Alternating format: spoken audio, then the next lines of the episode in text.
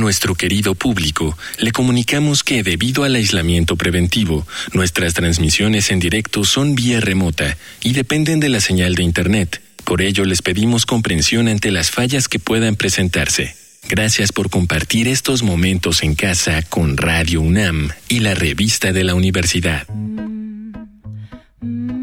Bienvenidos al suplemento radiofónico de la revista de la Universidad de México. Mi nombre es Elvira Liceaga y este es nuestro cuarto y último programa sobre el dolor. Este mes en la revista de la universidad estamos enfocándonos desde un montón de perspectivas diferentes sobre el dolor y quisimos cerrar esta serie radiofónica con una especie de fenómeno o de epidemia, no sé bien cómo llamarla, sobre los analgésicos. ¿Cómo es que nos hemos convertido en una sociedad tan dependiente de los analgésicos? ¿Y qué dice esa dependencia sobre nosotros como grupo? ¿Y qué dice eso sobre nuestras culturas, sobre qué enfrentamos, a qué le huimos? Así que para hablar de eso, tengo al doctor Enrique. Doctor Enrique, cuéntenos un poquito de usted y cómo se relaciona con el dolor.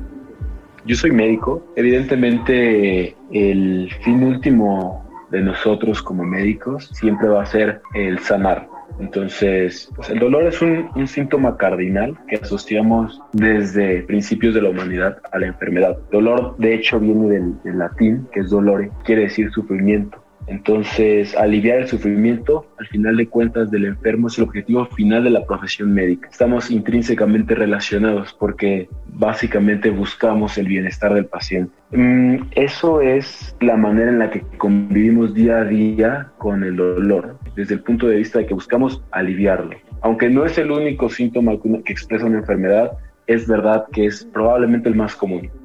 Ahora que lo pienso, es interesante cómo miden ustedes el dolor del paciente, ¿no? Cuando estás en consulta te dicen del 1 al 10 y uno no necesariamente sabe cómo categorizar o calificar esa sensación que a veces es, pues, como tú decías, sufrimiento y, es difícil compararlo con otras experiencias.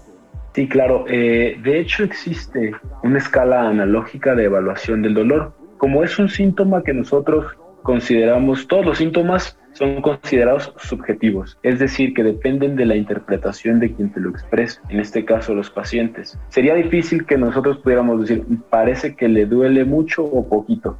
Hay personas que te pueden decir, me estoy muriendo de dolor, y esa misma, esa misma intensidad de dolor en otra persona podría ser, bueno, pues apenas si lo siento, ¿no?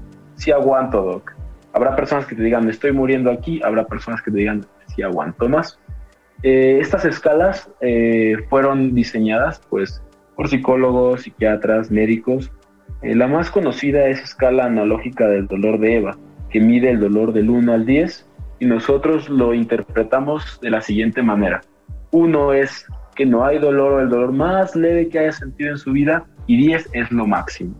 Entonces nosotros preguntamos al paciente, del 1 al 10, en donde 10 es el dolor más intenso que ha tenido en su vida y uno es que no hay dolor o hay muy poco, ¿cuánto le pone? No, pues ya te da una cifra. Hay otras ocasiones en los que, por ejemplo, en niños o en personas que no tienen muy clara la noción de, los números, existe esta misma escala adaptada en, caras, en, figuras, entonces literalmente son caritas que va de la feliz a la triste pasando por distintos tipos de gestos en la cara. Retomando lo que decía sobre que es subjetivo, ¿podría decirse o qué piensa sobre que la tolerancia al dolor es cultural o sobre que nuestro umbral al dolor es algo que aprendemos o que recibimos a través de la educación? Bueno, evidentemente el dolor es, eh, es un hecho, ¿no? Es, es un hecho que, que existe como tal, pero tiene un constructo social muy importante, por supuesto. Es cultural, es es uno de los estímulos que prácticamente cualquier ser vivo con un sistema nervioso capaz de interpretar señales básicas puede sentir. En el ser humano es muchas ocasiones una manera incluso de entenderse como un ente vivo. Eh, culturalmente hablando, podríamos decir que ha habido muchos autores que han hablado del dolor, ¿no? Eh, hay libros que son propiamente titulados así y es una filosofía. Hay, hay filósofos como Schopenhauer que habló del dolor y algunos otros como medio de existencia. Entonces, sí es verdad que distintas culturas a lo largo del mundo perciben el dolor de distintas maneras. la cultura occidental en nuestra, en nuestra sociedad percibe el dolor de maneras, eh, si es verdad que es un mismo fenómeno fisiológico, un mismo fenómeno eh, biológico, la cultura influye muchísimo. Tenemos sociedades en las que el dolor es parte de, rituales, eh, ceremonias. En cambio, aquí en la sociedad occidental el dolor es más bien visto como un, un presagio malo, como una señal de que algo está mal, que efectivamente es así, aunque en algunas otras sociedades es visto como una cuestión incluso de, eh, ritual o, o, de adoración. Pero sí, tiene mucho que ver qué tanto aprendemos a tolerar el dolor con en dónde crecimos y cómo fuimos educados. Y esa cultura de tolerancia o intolerancia hacia el dolor, ¿de qué manera favorece que seamos tan, quizá nunca antes como sociedad lo habíamos sido tanto, tan dependientes a los analgésicos? Vivimos casi, hay quienes dicen que es una especie de, bueno, no epidemia, pero un fenómeno que incluso tiene víctimas mortales, ¿no? Leemos constantemente incluso de celebridades que mueren porque se metieron una sobredosis de painkillers. Entonces, esta relación tan automedicada también con los analgésicos que se vive en este momento específico en la historia y también en un momento particular de la pandemia que ha causado tanta depresión y tanta ansiedad, ¿qué nos dice sobre quiénes somos? ¿Por qué somos tan, tan, tan dependientes de los analgésicos y por qué la industria de los analgésicos nunca antes había sido tan millonaria, no? Bueno, pues propiamente la industria de los analgésicos es nada más una rama de la industria farmacéutica, que efectivamente es de las industrias que mueven al mundo junto con el sector energético, el sector eh, que todo lo, lo fármaco, eh, lo que, lo que depende de la medicina, de los fármacos, estas industrias mueven millones y millones y millones de dólares alrededor del mundo. Mm, propiamente hablando de analgesia como adicción, eh, es muy interesante porque propiamente eh, tenemos eh, distintos tipos de medicamentos. Algunos son de acceso muy, muy sencillo. Tú puedes ir a la farmacia y conseguir cualquier analgésico, un antiinflamatorio, un esteroideo, que es el grupo de analgésicos más conocidos en el mundo. Y esa palabra que utilizaste de painkillers es muy interesante.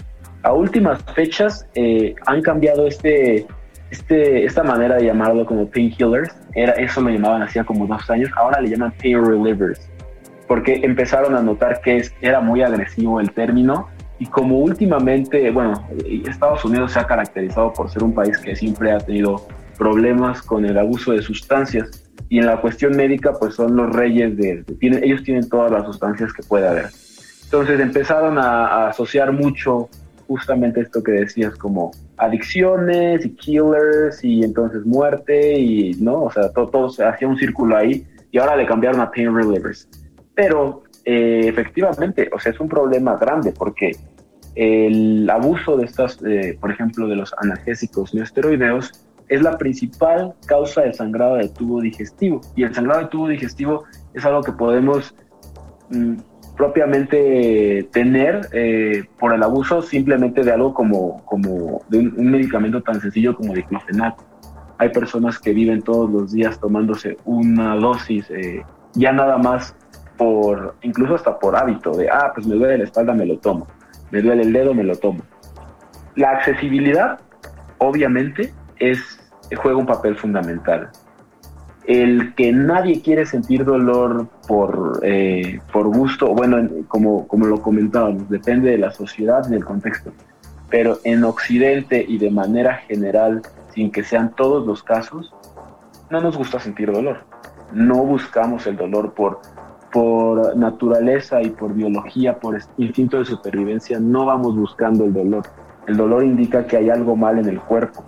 Es una disrupción de la homeostasis del cuerpo la homeostasis es el proceso de equilibrio, es el proceso biológico, físico, químico en el cuerpo que mantiene el equilibrio.